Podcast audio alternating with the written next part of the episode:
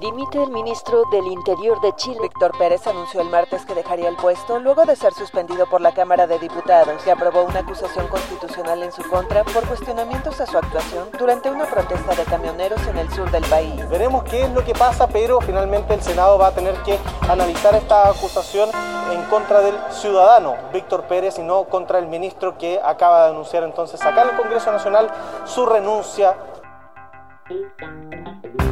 Desde la sala de redacción de La Tercera, esto es Crónica Estéreo. Cada historia tiene un sonido. Soy Francisco Aravena. Bienvenidos.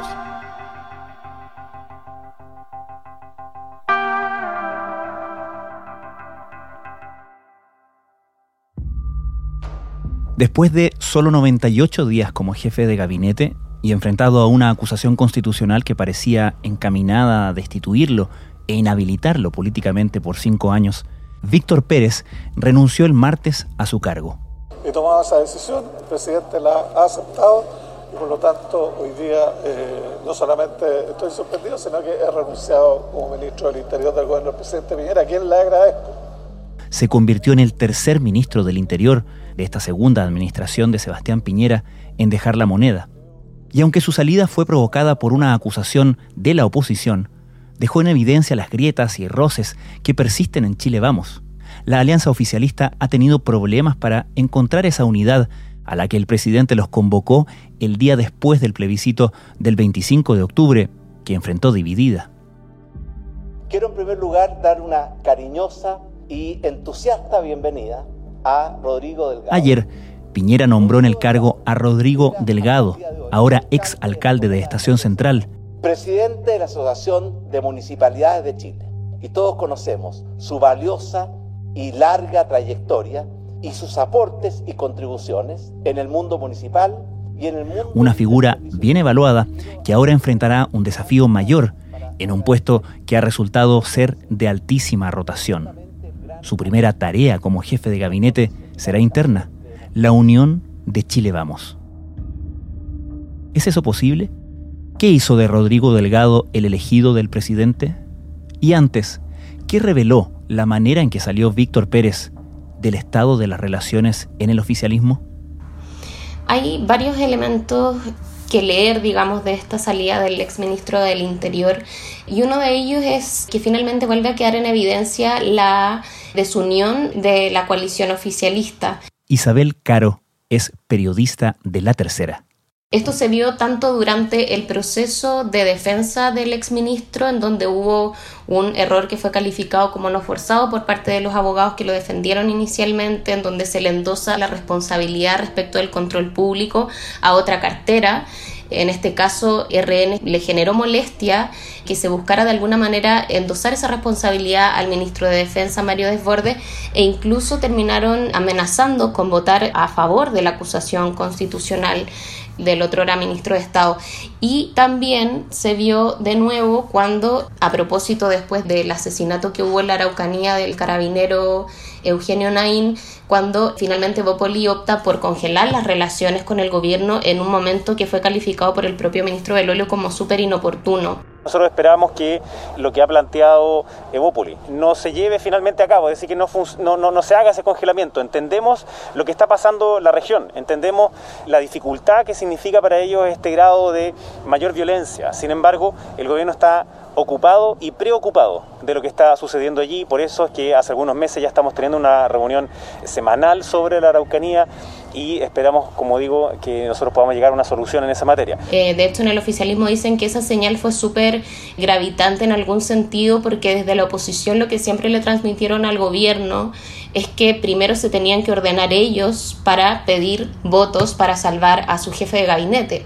Entonces, con ese panorama, digamos, queda de manifiesto que no se logra en ningún caso el objetivo que se planteó Chile Vamos después del plebiscito del 25 de octubre y que se los pidió el propio presidente Piñera, que buscaran de alguna manera eh, dejar atrás las divisiones que generó ese referéndum y las opciones consultadas en el referéndum en la coalición gobernante y que pudieran empezar una nueva etapa con mayor coordinación y mayor unidad.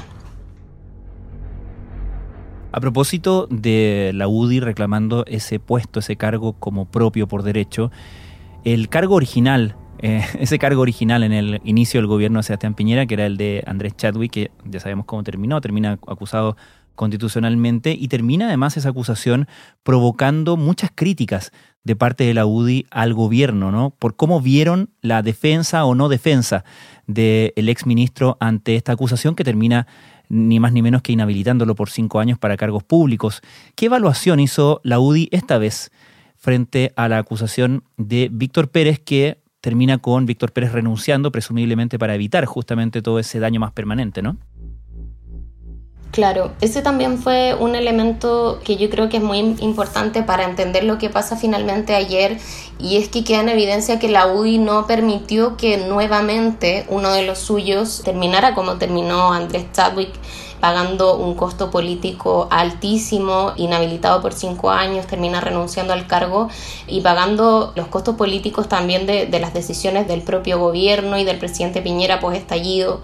En fin, en ese sentido, la UI de alguna manera prioriza en este caso salvar de alguna manera de un final, digamos, trágico a Víctor Pérez. Nosotros le dimos nuestra opinión a Víctor.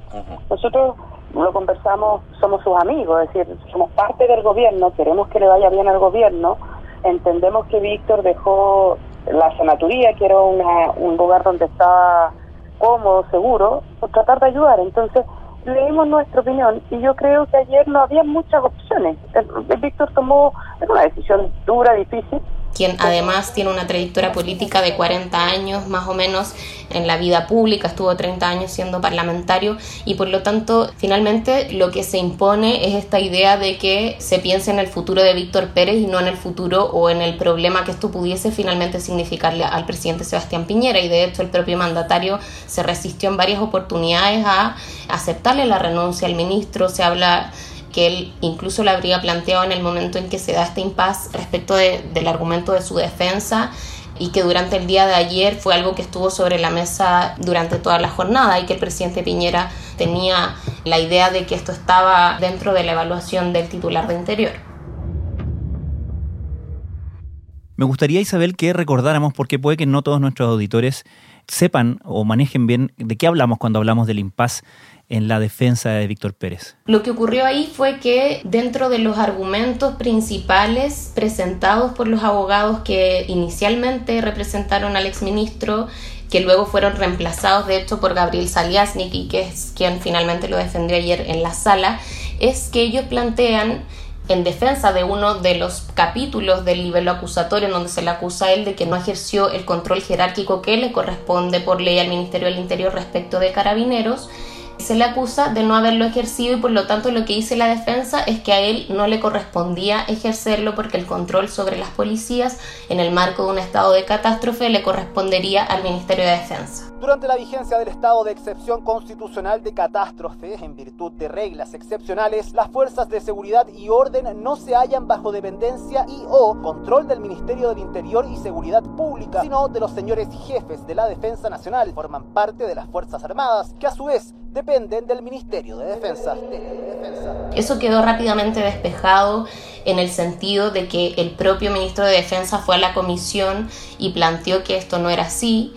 aunque obviamente dijo que no leía malas intenciones en ese sentido, pero de todas maneras fue un error que comete finalmente la defensa del exministro y que fue algo que incomodó muchísimo a la moneda porque fue algo que desordena completamente el cuadro y de alguna manera también dificulta que el desenlace hubiese sido quizás distinto para él. Y al mismo tiempo esto se da en un momento donde otro partido de Chile Vamos, Evópoli, también tiene un impas con el gobierno. Sí, de hecho, bueno, eso, como te comentaba al principio, lo leen como algo que fue muy inoportuno en la moneda, en el sentido de que cuando ya estaba casi todo adverso para el gobierno en términos de lo que podía ser eh, buscar una salida para Pérez, el congelamiento de relaciones que plantea Evópoli luego del, del asesinato del carabinero Eugenio Nain en la Araucanía, termina ya dando por muerta cualquier posibilidad por parte del gobierno de revertir esta cuestión y porque en este caso, como en otros también, se entiende que si un gobierno no tiene alineada su propia coalición, muy difícilmente va a poder buscar desmarques, por ejemplo, opositores, que requería seis votos para salvarlo, por ejemplo, en la Cámara, en la oposición. ¿Y cuál es el tema, el propósito que está planteando el presidente o el gobierno al que quiere como convocar o embarcar a los partidos de Chile Vamos y a su gabinete en un momento en que ya empiezan obviamente a contemplar la recta final del gobierno y una recta final que está cargada de necesarias salidas por intenciones de candidaturas, de procesos electorales, en fin, empiezan como a, haber otros estímulos más allá de mantener una pauta propia del gobierno, ¿no? Sí, absolutamente. El presidente Piñera ha planteado que la prioridad en términos de lo que ocurra hoy día con la coalición de Chile Vamos es que ellos puedan trabajar en unidad para la que se ha denominado como la gran batalla y que tiene que ver con lograr un porcentaje significativo en lo que es la convención constitucional que se va a elegir el 11 de abril a propósito del resultado del plebiscito del domingo antepasado. Y en ese sentido, por supuesto que va a ser relevante justamente después de ese hito las señales que el gobierno dé en torno al equipo con el que va a seguir trabajando este año y medio, un poquito menos que le queda de gobierno al presidente Piñera, donde claro, dentro de los desafíos se encuentra eso, cuál va a ser la proyección de este gobierno, si finalmente el próximo gobierno va a quedar o no en manos nuevamente de Chile Vamos qué porcentaje de constitucionales finalmente van a lograr en la convención, si van a tener o no un poder de veto, si van a lograr incluir las ideas de la centro derecha en eso. Y también algo que es no menor y que tiene mucho que ver también con lo que pasó con el ministro del Interior es cómo el gobierno termina haciéndose cargo de temas del orden público y también del conflicto que lleva muchos años pero que hoy día está muy muy crítico en la Araucanía. Chile dividido por el resurgimiento de la violencia en la Araucanía, el detonante de un conflicto... El orden público ha terminado, han dicho desde el oficialismo incluso, siendo el talón de Aquiles finalmente de este gobierno, un gobierno que además tiene un electorado que entiende que ese es un tema crucial y el gobierno ha tenido muchas dificultades para enfrentarlo. Por lo tanto, entre otros, los desafíos también van en línea con poder ver cómo finalmente el gobierno logra darle, por ejemplo, viabilidad a la reforma de carabineros y todos los desafíos en materia de orden público que aún están sobre la mesa. A otro tema, tras el funeral del cabo segundo Eugenio Naín, el presidente Piñera llamó a desterrar la violencia de la Araucanía. podría dar luces de algunos aspectos, y, siempre hablo de algunos o algunas luces porque es un conflicto tremendamente complejo y multifactorial que además ha tenido distintas épocas y, y distinta progresión. Ese es el contexto donde llega entonces Rodrigo Delgado a hacerse cargo del puesto de ministro del Interior. ¿Qué hace que Rodrigo Delgado sea el elegido por el presidente Piñera? Bueno, finalmente el mandatario opta por dar una señal fuerte a la UDI, mantiene de alguna manera el equilibrio político que ya se había definido en el gabinete, mantiene un militante de esa colectividad, un militante que además representa una nueva generación en la centro derecha y esto es leído desde el oficialismo en esa línea. De hecho, es un gesto también a la propia directiva de la Unión Demócrata Independiente, liderada por la senadora Jacqueline Van Rysselberghe, dado que ella ya había transmitido que el partido esperaba que el cupo se mantuviera entre ellos, en un militante de esa colectividad. Y de hecho, esta decisión, por supuesto, que tuvo la venia de la senadora Van Rysselberghe. Por otro lado, hay otro gesto que implica esta decisión del presidente Sebastián Piñera con la UDI. Delgado fue uno de los alcaldes de la coalición oficialista que se vio afectado por la ley aprobada por el Congreso respecto del límite a la reelección la ley que estableció un límite a la reelección de distintas autoridades, entre ellas los alcaldes. Delgado ya lleva 12 años, eh, lleva dos reelecciones, por lo tanto no iba a poder reelegirse en el cargo como edil de Estación Central y de hecho había sido una de las figuras que más había resentido la UDI en su momento, por eso de hecho fueron el partido que más pujó para que el gobierno buscara impulsar una ley que terminara con ciertas inhabilidades y los pudiera de alguna manera darles una nueva oportunidad para que ellos fueran a una última reelección. Finalmente eso no prosperó en dos oportunidades, se rechazó en el Congreso esa idea y finalmente el presidente Piñera opta por darle a Delgado este cargo el mérito que tiene el cargo y por supuesto espero estar a la altura de la circunstancia. Agradecer por supuesto también la confianza del presidente Sebastián Piñera por haber pensado en que poseo la característica básica al menos, ¿cierto?, para poder enfrentar este gran desafío Ahora, también para el gobierno puede ser eh, conveniente sumar a una figura que es popular, como lo han sido en general los alcaldes desde el estallido social del año pasado, eh, han sido figuras muy bien evaluadas, y Rodrigo Delgado, a pesar de ser UDI, estuvo a favor de la alternativa de la prueba en el plebiscito, algo que me imagino que también puede pesar, ¿no?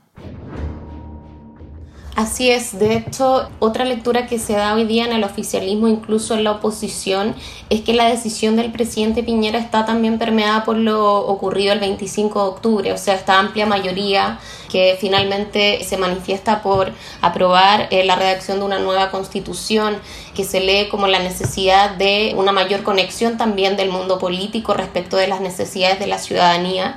finalmente se ven reflejados de alguna manera en esta decisión del presidente Piñera, quien apuesta por un liderazgo más ciudadano, un liderazgo que está más conectado con las necesidades de la gente en una comuna como la que es Estación Central. Y en ese sentido también se da una señal política después de las críticas que se generó también en el último cambio de gabinete Incluso se habló del, del, gabinete del rechazo cuando llega a Interior Víctor Pérez y el ministro Andrés Alamán a la Cancillería. Entonces hay una lectura de que, claro, ahí se hace un gesto y eso también puede significar una nueva forma de asumir tanto la conducción del gabinete por parte de Delgado como respecto de los desafíos que se le vienen a él para adelante. De hecho, él también estuvo, por ejemplo, enfrentado con el gobierno en otras situaciones. Él manifestó su apoyo al primer retiro del 10% durante la pandemia y de hecho en pandemia también se enfrentó al Ministerio de Salud, a la autoridad sanitaria,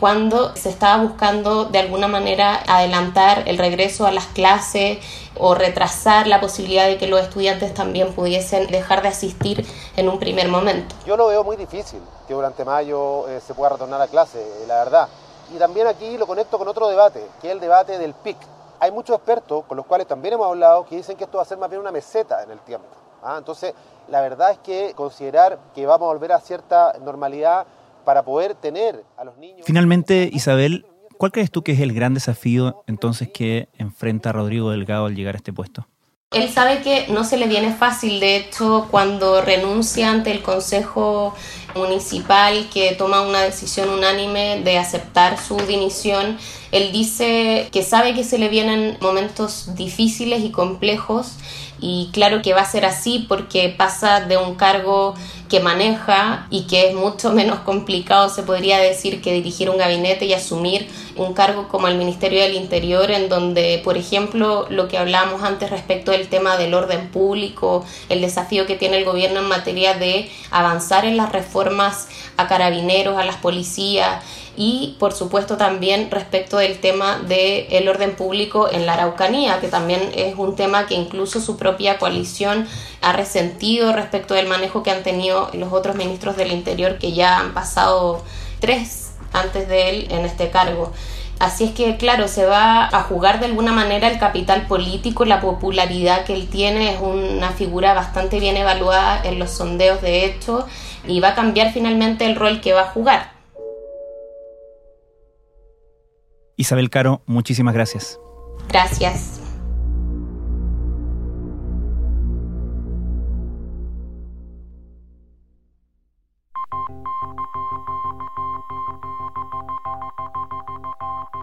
Crónica Estéreo es un podcast de La Tercera. La producción es de Rodrigo Álvarez y Melisa Morales. Y la edición de quien les habla, Francisco Aravena. La postproducción de audio es de Michel Poblete. Nuestro tema principal es Hawaiian Silky de Sola Rosa, gentileza de Way Up Records. Nos encontramos pronto en una nueva edición de Crónica Estéreo. Les recordamos que todos nuestros episodios están disponibles en latercera.com, Spotify, Apple Podcasts, Google Podcasts y donde sea que escuchen sus podcasts.